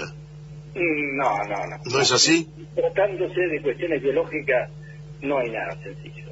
No hay nada sencillo, no, no, porque además uno tiene que pensar que tanto las bacterias como este virus que nos está atacando ahora es algo dinámico. Nuestro comportamiento también puede modificar el ciclo de vida, como lo estamos viendo eh, ahora con la pandemia. Ustedes, ustedes piensen que si cuando se descubrió el virus eh, en, en China, en Wuhan, eh, hubiésemos eh, en- entrado en una, en una, este, en un confinamiento estricto de 15 días, no hubiese existido esta pandemia. Pero eso, por nuestros hábitos humanos, obviamente no es imposible poder hacerlo, porque hay otro tipo de intereses que no es solamente eh, preve- eh, preservar la salud de la gente. Acá eh, hay otras otras cuestiones que son tan importantes como que la gente esté viva o no. Entonces, y esta pandemia hubiese desaparecido simplemente 15 o 20 días después de haberla detectado. Es decir, es decir que el, el virus necesita sí o sí de vida, en este caso, humana, para seguir reproduciéndose. Exactamente, exactamente. Y Por- cuanto más dure esta pandemia, eh, más vamos a tener que convivir con este virus, porque esa es la cuestión. Si no lo frenamos, el virus sigue cambiando. Por eso estamos hablando ahora de la cepa brasilera, de la cepa de- del Reino Unido. Hay varias cepas que son, son pequeños cambios que tiene el virus que de alguna manera eh, logra burlar eh, las defensas que generan las vacunas que están que se están produciendo ahora. Que con lo que decís, Diego, entonces, aquella persona que por determinadas circunstancias no quiere vacunarse, está atentando contra la interrupción de la pandemia entonces. Sí, sí, por supuesto, claro que es así. Claro que es así. Si esa per- bueno, hay que ver, depende de los hábitos que tenga esa persona que no se vacuna, porque si esa persona está aislada en el medio de la montaña, pues no va a perjudicar a nadie. El problema es que el, el contagio viral ocurre por nuestros hábitos sociales. Si la persona que no se quiere vacunar, que está en todo su derecho, se aísla y no está en contacto con la gente, eh, me parece perfecto.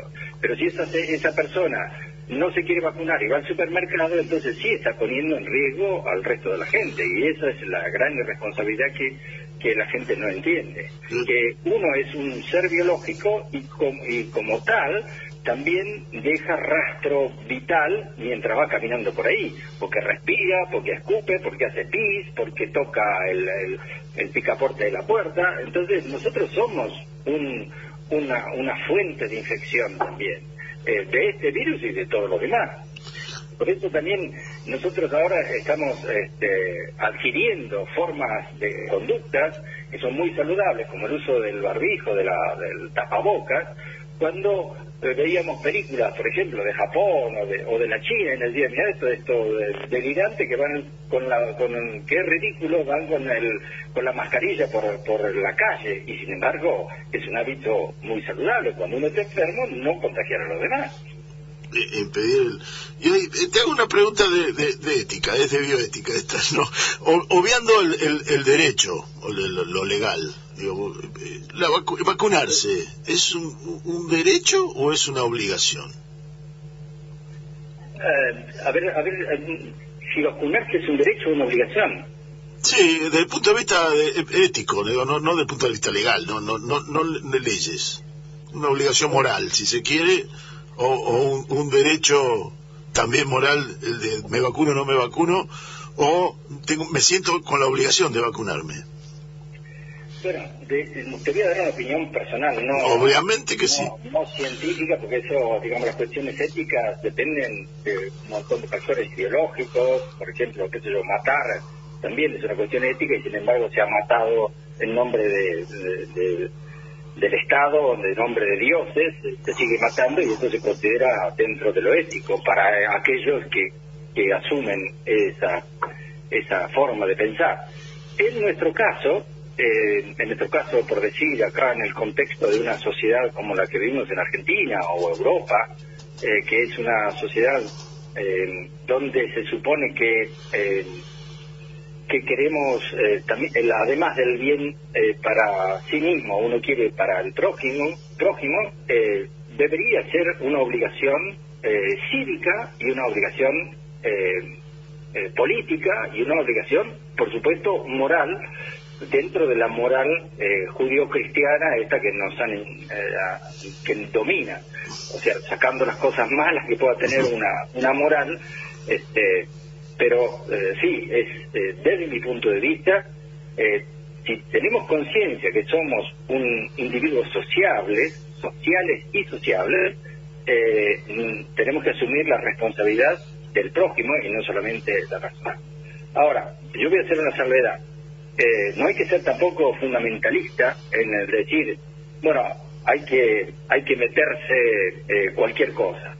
Yo creo que estas vacunas que se están dando ahora son suficientemente seguras o hay eh, hay este, evidencias científicas suficientes como para pensar de que no nos están metiendo ningún chip como algunos delirantes están diciendo. Este, porque además para meterte un chip te lo comes en una hamburguesa y ya está, no te van a estar pinchando, que es mucho más caro. Eh, Sí, yo pensaba qué dificultad para fabricar 7 mil millones de chips, ¿no? Es- No, eso es, una ridiculez, pero bueno. Pero volviendo a tu pregunta, yo entiendo que sí, que, que sí, que es, es una obligación de, de aquellos que vivimos en sociedad, que vamos al cine, que vamos al supermercado, que llevamos a nuestro chico a la escuela.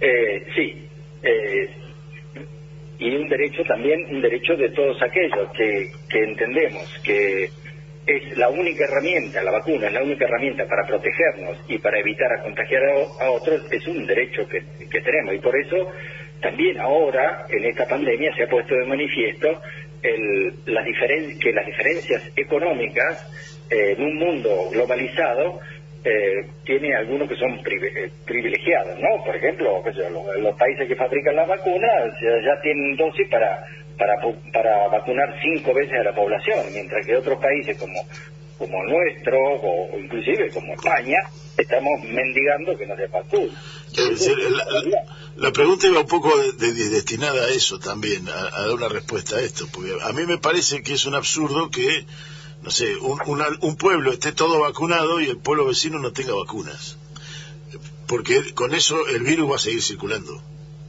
El virus va a seguir circulando porque circula con las personas, claro. Exactamente, es, es, es una, es un contrasentido de defensa, de, de- de- de- de- es un contrasentido de defensa que el vecino no se vacune.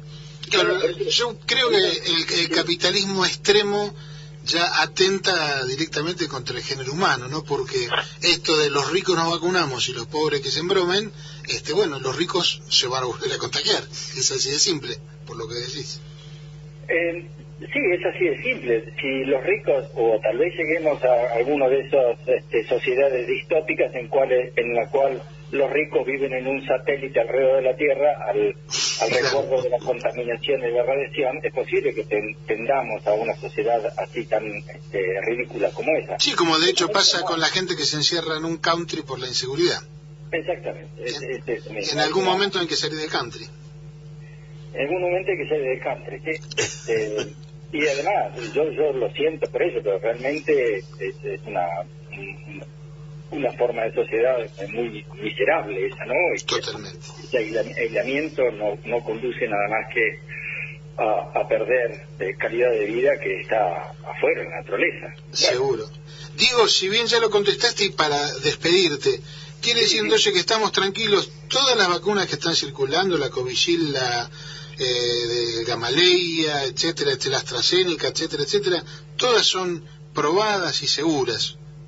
Sí, en- todas son probadas y seguras y yo creo que hay que hay que tener este, confianza suficiente en que los eh, en que las autoridades sanitarias no van a hacer barbaridades, este, como como las que eh, se propalan por ahí de que nos están este, dominando. Hay que hay que tener en cuenta que hasta que no tengamos una vac- vacuna, este, estamos en un proceso y como dije antes, el, la enfermedad es una cuestión que evoluciona y es altamente dependiente de la de la conducta humana que tengamos. Por ejemplo, ahora en Brasil eh, eh, está explotando la. Entonces, si vamos a Brasil, claramente ponemos en riesgo eh, a nuestro regreso la, nuestra propia familia. Entonces, ese tipo de, de sentido común, por ejemplo. Totalmente, totalmente. Eh, y- pero bueno, sin entrar a, valorar, digamos, alguna de esas conductas, lo que hay que tener presente es que es que mientras no tengamos las herramientas científicas como para por- poder controlar estas enfermedades, lo único que, podemos este, recurrir es a medidas que son por ahí medievales, como decir la aislación, de la separación social, eh, lavarse las manos y poco más. Y con eso, como ya dije al principio, si hubiésemos hecho eso eh, durante 15 días, esta pandemia se hubiese, hubiese desaparecido. Totalmente. Bueno, digo, te, te despedimos, te agradecemos inmensamente este rato.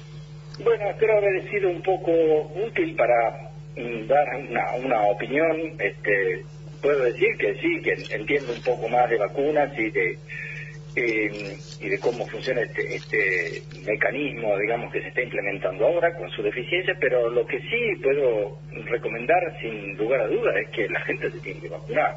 Con una vacuna u otra, estas que están circulando son todas este, mucho mejor que no vacunarse. ¿Algún efecto negativo que puedan tener? Sí, como cualquier medicamento, es cierto. Tal vez de acá a dos, tres años se mejoren estas vacunas que nos estamos poniendo ahora. Pero Por ahora. Muy bien, Diego, te agradecemos de nuevo y te despedimos hasta cualquier momento. muchas gracias, eh, Daniel, y un saludo a la audiencia. Y eh, seguimos en contacto por si estoy a vuestra disposición si, si quieren eh, eh, saber mi opinión sobre esto u otros aspectos relacionados con este campo de investigación. Muchas gracias. Muy bien, un gran abrazo. Gracias, Diego, un abrazo fuerte. Y ahora a continuación... Era Diego Green del Uy, Instituto perdón. de Biofísica del País Vasco. Perdón por el acelere. Está, Y a habría, había que anunciar quién era. A continuación vamos a escuchar un tema musical que no tiene relación con ningún ninguna efeméride. Lo ponemos porque nos gusta mucho. Luis Alberto Spinetta.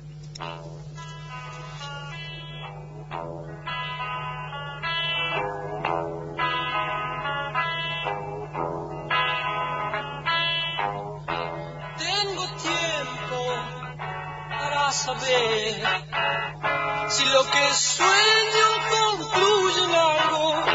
No te apures, ya más loco, porque es entonces cuando las horas bajan.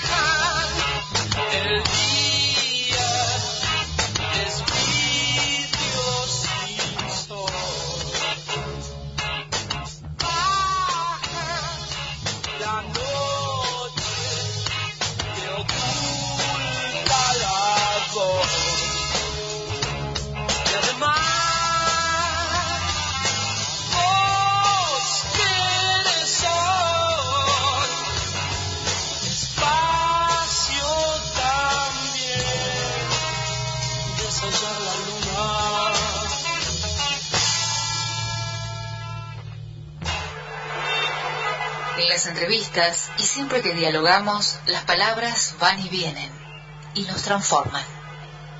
Una palabra no dice nada y al mismo tiempo lo esconde todo, igual que el viento. Muy bien, y seguimos tirando botellas al mar.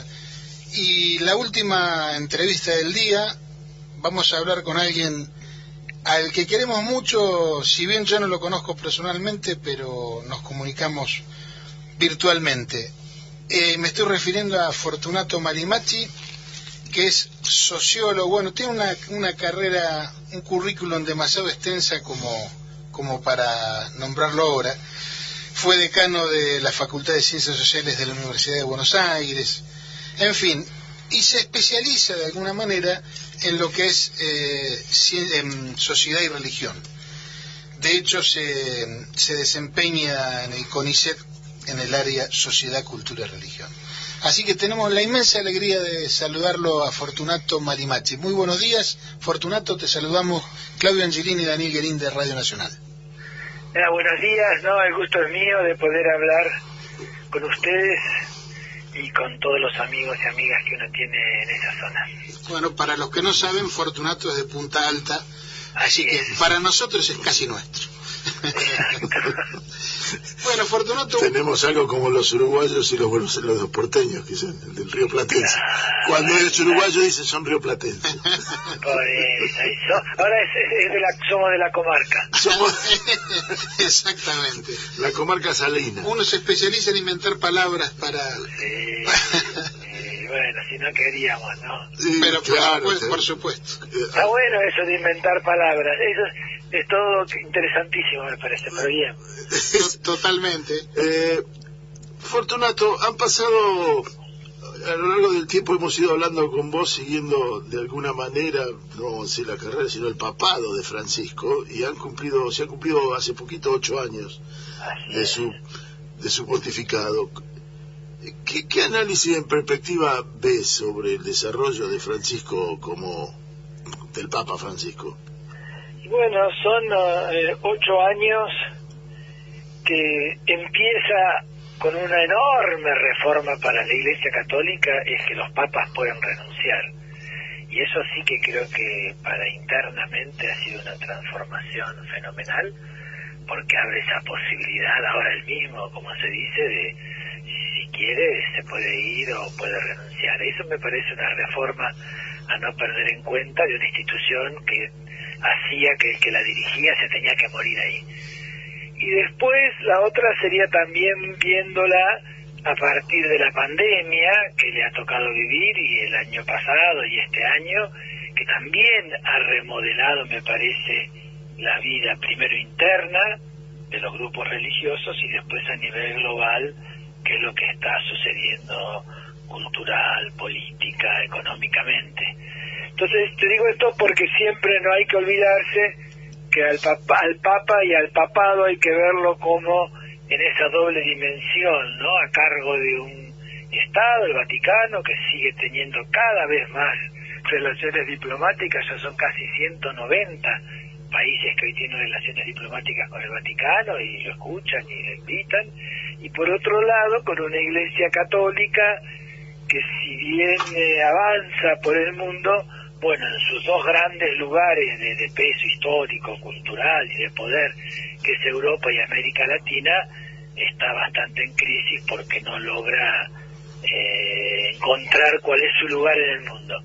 Entonces ahí uno lo puede ver al Papa en estos ocho años, por un lado, tratando de unificar distintas líneas internas. Lo hizo cuando puso santo, vamos a decir, a un progresista como Juan XXIII y a, a un reaccionario conservador como Juan Pablo II. Esto es para que la gente lo entienda, porque no es tan así, pero no importa. Los hizo santo a los dos en esa idea de que la Iglesia Católica tenía que eh, ampliarse, no condenar, no sancionar, no prohibir como lo viene haciendo casi desde los principios de los 80 hasta que él llegó, ¿no? Fruto de esa otra gran reforma que está detrás, que fue la del Concilio Vaticano II, allá por los 60, donde todavía hasta hoy se está eh, discutiendo hacia dónde tiene que ir. Y por otro lado, sí, lo que ha hecho es mostrar lo social casi como constitutivo y central de su papado, en algo que no es nuevo para la Iglesia Católica, no hay que olvidarlo, lo social forma parte de lo doctrinal en la Iglesia Católica, aunque él le ha dado una impronta, a diferencia de Juan Pablo II y Benedicto, que era muy del anticomunismo y de evitar en Europa eh, las presencias de otras religiones, él ahí sí eh, ha hecho la otra parte que viene de la enseñanza social de la Iglesia, que es el antiliberalismo, el anticapitalismo, el antimercado, que, bueno, ha quedado casi como único lugar dominante a nivel mundial y ahí desde el 2013 la ida a Lampedusa, donde dijo, bueno, que un inmigrante es una persona y esa persona tiene derechos, hasta las condenas que hizo sobre la economía que mata, en defensa de la ecología, eh, criticando a los grandes países, al mercado, al laufer, a las empresas, a, a ese mundo en el cual eh, el lucro es lo esencial, a costa de cada vez millones y millones de pobres. Ese me parece para mí el panorama central y bueno, donde uno se pare puede ver un poco eh, avances o retrocesos o dificultades.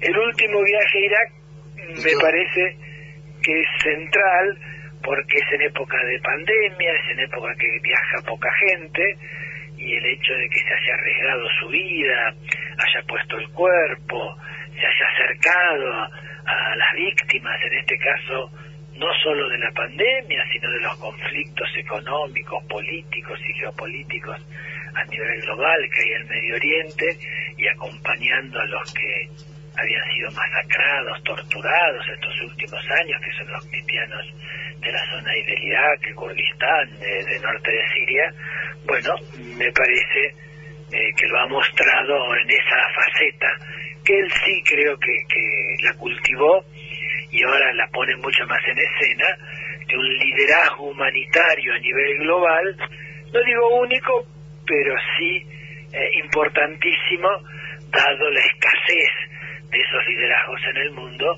y más bien eh, una derechización de lo que uno viene escuchando a nivel mundial y a nivel latinoamericano y a nivel de nuestro país. La, semana pasada entrevistábamos a Miguel Sarmiento, un ex gran amigo, gran. sé que lo conoces, y, que, y gran amigo, gran, bueno, y le preguntamos sobre eh, los anticipos, digamos, que, que el contexto sobre el cual se dio el golpe de Estado del 76. No quiero charlar con no quiero desviarme eh, por el- con este tema con vos, eh, sino ir sobre el papado. Pero cuando le preguntamos a, Miguel, eh, Sarmiento arrancó desde, desde Juan 23.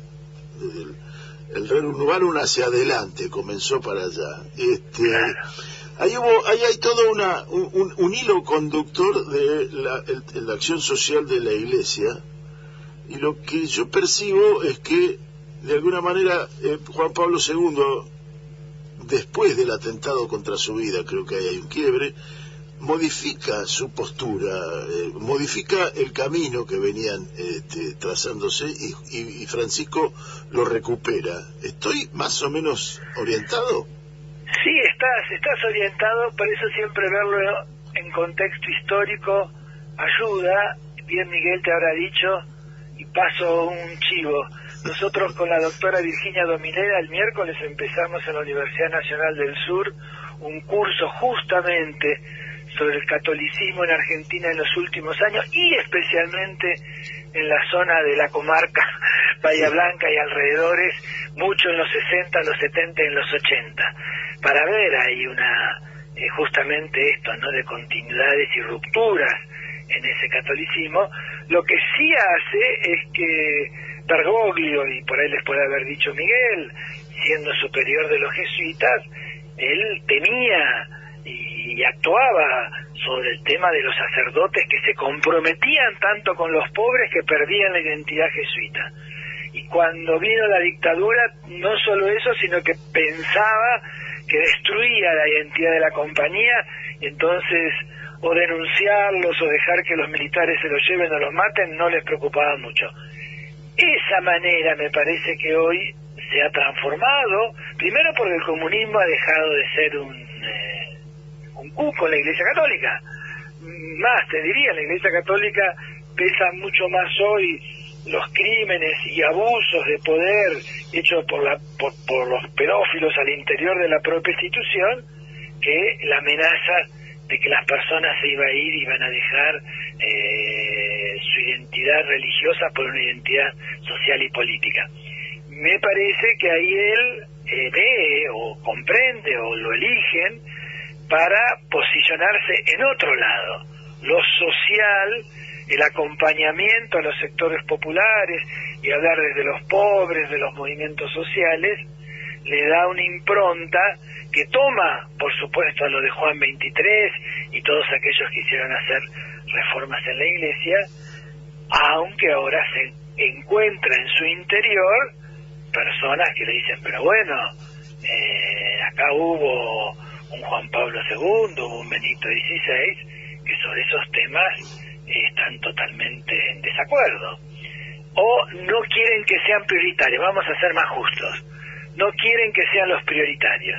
Entonces, en esa discusión, si prioritarios son los temas vinculados a la sexualidad o a la moral, o si prioritarios son los temas que van hacia las injusticias, hacia la explotación, hacia la dominación social y cultural, hay al interior del mundo católico una discusión bastante fuerte. Ahora, eh, eh, sí, de alguna manera, cuando lo escuchaba a, a- a Miguel la semana pasada, lo que veía es las contradicciones dentro, o, o el debate dentro del, del propio eh, ambiente eclesiástico, de alguna manera veo que se repite eh, hoy alrededor de- de- de- del papado de Francisco, digamos, sectores reticentes a las modificaciones que plantea Con Francisco. una gran diferencia. A ver, La enorme diferencia que este papado no se apoya en movimientos sociales al interior de la propia institución. Este papado va mucho más hacia la figura del Papa, con todo lo que significa, ojo, eh, porque bueno, eh, eh, eh, Juan 23 era un momento de, de efervescencia, si vos querés, de la iglesia, de movimiento social, acción católica, la juventud estudiantil católica, universitaria, que, esto, que, que acompañaban a todas esas reformas. Juan Pablo II se basa en lo que va a llamar él los nuevos movimientos religiosos. Son los movimientos, a ver, neocatecumenado, legionarios de Cristo, el verbo encarnado, el mismo Opus Dei, ¿no? En el cual la impronta es decir, eh, condenemos y denunciemos a todos los que están metidos en temas sociales y sobre todo políticos y hagamos un catolicismo más que mira al interior, la familia, las buenas costumbres, la sexualidad, la normativa, el vestirse con el hábito, dar esa identidad en un mundo posmoderno, vamos a decir que ellos suponían. He ahí me parece la, la enorme diferencia de que Francisco o no puede, o no quiere, o no sabe cómo construir apoyo social al interior de la propia institución para sus eh, posturas. Yo lo veo, fijamos en la Argentina. Él en la Argentina ya nombró la mayoría de todos los obispos que vos conoces hoy, ya los nombró Francisco. Es decir, tenés un, un grupo, ahí él puede, pero eso es por arriba. Y yo veo que por arriba no alcanza, porque esos obispos que él nombró, no quiero dar nombres, muchísimos, gente que si vos hablas con ellos eh, son abiertos, son amplios, eh, están de acuerdo con el Papa, pero en su praxis concreta y cotidiana no dejan de pertenecer a se- sectores sociales acomodados, altos, eh, que no quieren eh, transformar las injusticias que existen. Y por ende no, no, no propenden la participación de la base tampoco. Bueno, porque no está en su manera de actuar los últimos 40 años. Y son personas todas de 40, 50 para arriba. Es decir, ahí hay un tema complejo, yo lo veo. eh, si uno lo pondría en términos más de sociología, sería cambios estructurales sin actores que lo acompañen. Es decir, los cambios desde arriba, eh, al menos aún en la propia institución católica o en la institución que sea, perduran si son acompañados también por transformaciones desde abajo. El otro día celebramos, por ejemplo, con un grupo, eh, bueno, el asesinato del padre Dornia, que en Bahía Blanca, en la orden salesiana. Claro. Y esa misma orden, vimos ahí, le cuesta decirle a los que van a Juan 23, a los que van a María Auxiliadora, Dornia fue asesinada por grupos católicos y militares y económicos que estaban en contra del proyecto del reino de Dios. Lo digo así globalmente. Les cuesta, les cuesta. Entonces, eh, y, y les cuesta más sumarse a aquellos, por ejemplo, que hagan memoria de lo que pasó en la dictadura, o al revés, a aquellos que hoy quieran, es más fácil algunas veces sumarse a movimientos sociales en Argentina, que, que, hablen de tierra, trabajo, qué sé yo, que hacerse cargo de esa memoria en la cual, bueno, hubo cierta complicidad y cierta, eh, m- como decía, armonía con los sectores del terrorismo de Estado. Bueno, entonces esa figura de Francisco, que, que él va a Irak, fíjate vos, hace memoria, Baur, habla de, de, de los 3.000 años de historia que tiene, eh, que tiene la presencia de Abraham para el pueblo judío, el pueblo cristiano y el pueblo islámico, y hay que hacer memoria, y vos escuchás acá estos mismos que él nombró, he participado en reuniones y te dicen, "Sí, no hay que mirar para atrás, miremos para adelante, porque si miramos para atrás, vienen los conflictos, viene el odio, viene...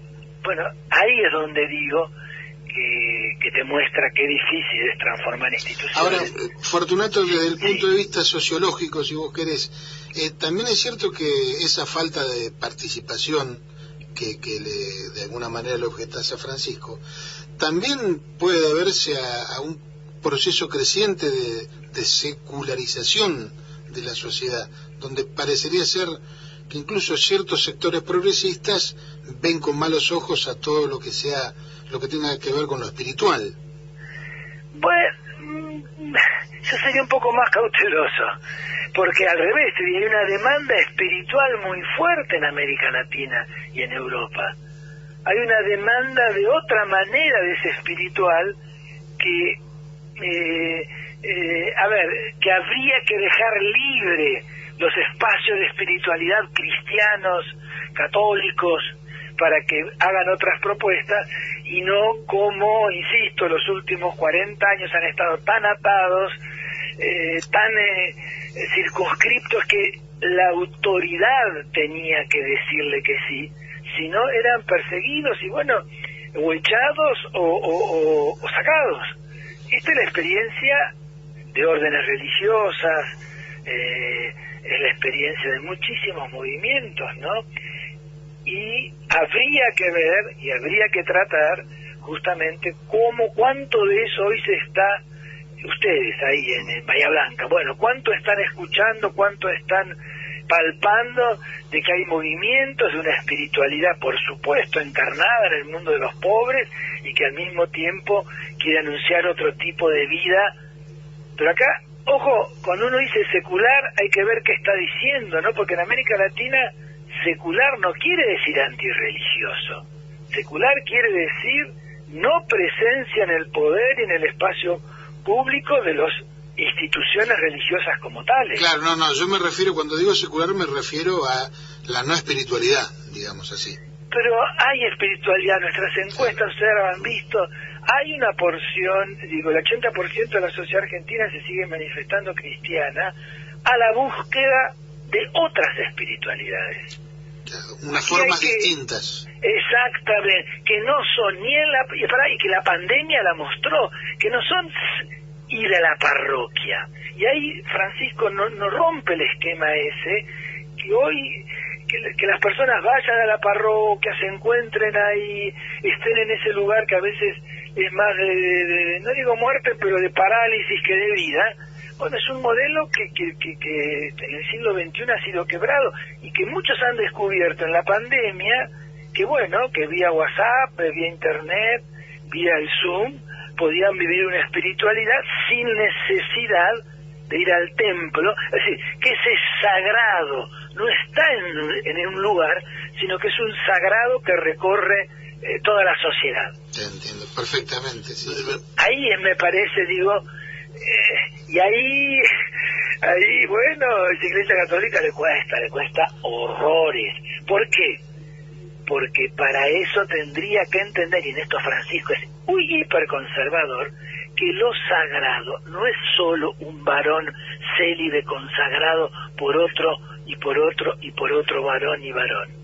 Ahí hay algo, cuando él repite como Juan Pablo II y como Benedicto XVI, que las mujeres no van a tener lo sagrado y que no, bueno, está ahí eh, en una postura muy reaccionaria, muy reaccionaria, con respecto a un sagrado que hoy, al menos en nuestros países, pero también en otros, ya no se acepta que sea un varón consagrado, célibe, y con después con todo lo que hemos dicho que les pasa, no, el sagrado hoy ha explotado, está en muchos lados de la sociedad, y te cuento sobre los temas de la ecología, de la naturaleza, pero no solo, sino en muchas personas, en muchos espacios, ustedes haciendo en Radio Nacional este programa, también pueden sentirlo, darle sentido a su vida como algo importante. No solo es un trabajo, lo tiene que ser, no solo es rentado, si no, lo harían. No, no es rentado, no es rentado, No es rentado, bueno, a ver. Algún manguito ponemos incluso.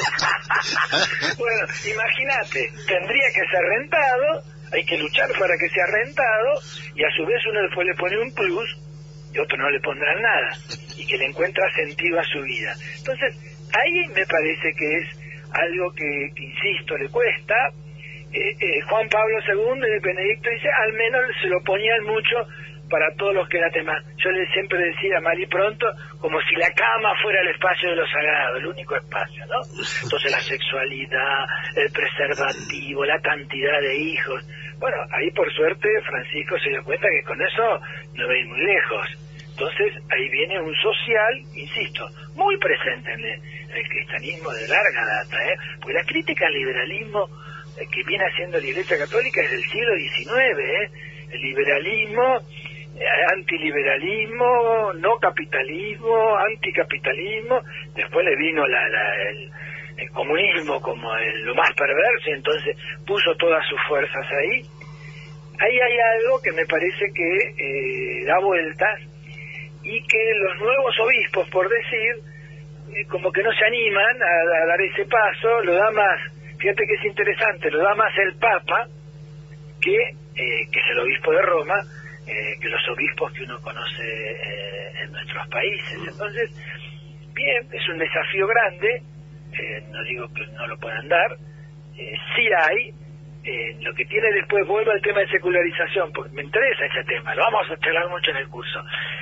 En la Argentina vos podés después tener una, una mirada acompañando movimientos sociales y políticos porque ese cristianismo de una u otra manera está presente, sea en el peronismo, sea en el movimiento sindical, sea en los movimientos sociales, bueno, eh, sea en las grandes peregrinaciones, en las largas marchas, no necesitaba mucho porque ya casi esa cultura forma parte de una de las experiencias importantes sociales en Argentina y en América Latina. Y si las otras están más en crisis todavía de liderazgos, bueno, ahí entonces la figura del Papa compensa o aparece eh, como un líder humanitario a nivel mundial, que yo lo cito y no me pueden decir nada. Eh, y me ayuda a citarlo, sobre todo después en espacios más conservadores o eh, no quieren mucha transformación y tenés entonces lo que vimos en Argentina. Vuelvo, termino, cierro. En el 2013 los grandes diarios, los hegemónicos, como decía, saludando al Papa que venía a enfrentarse al populismo local, y en el 2021 ya casi ni hablan del Papa, ni lo citan, porque lo acusan de populista, lo acusan de hablar demasiado de lo social, eh, lo acusan de no preocuparse de los temas religiosos, y lo pongo con mayúscula. Totalmente. Bien, For- Fortunato, te tenemos que dejar lamentablemente porque nos vamos noticiosos. Acá en Nacional nos tienen súper Sí, cortitos. señor. Te mandamos un abrazo enorme y te agradecemos mucho. No, a ustedes otra vez un gran abrazo y bueno, nos vemos entonces. Hasta cualquier momento, Fortunato. Hasta Muchas cualquier gracias. momento, chao. Bien, fue Fortunato Marimachi.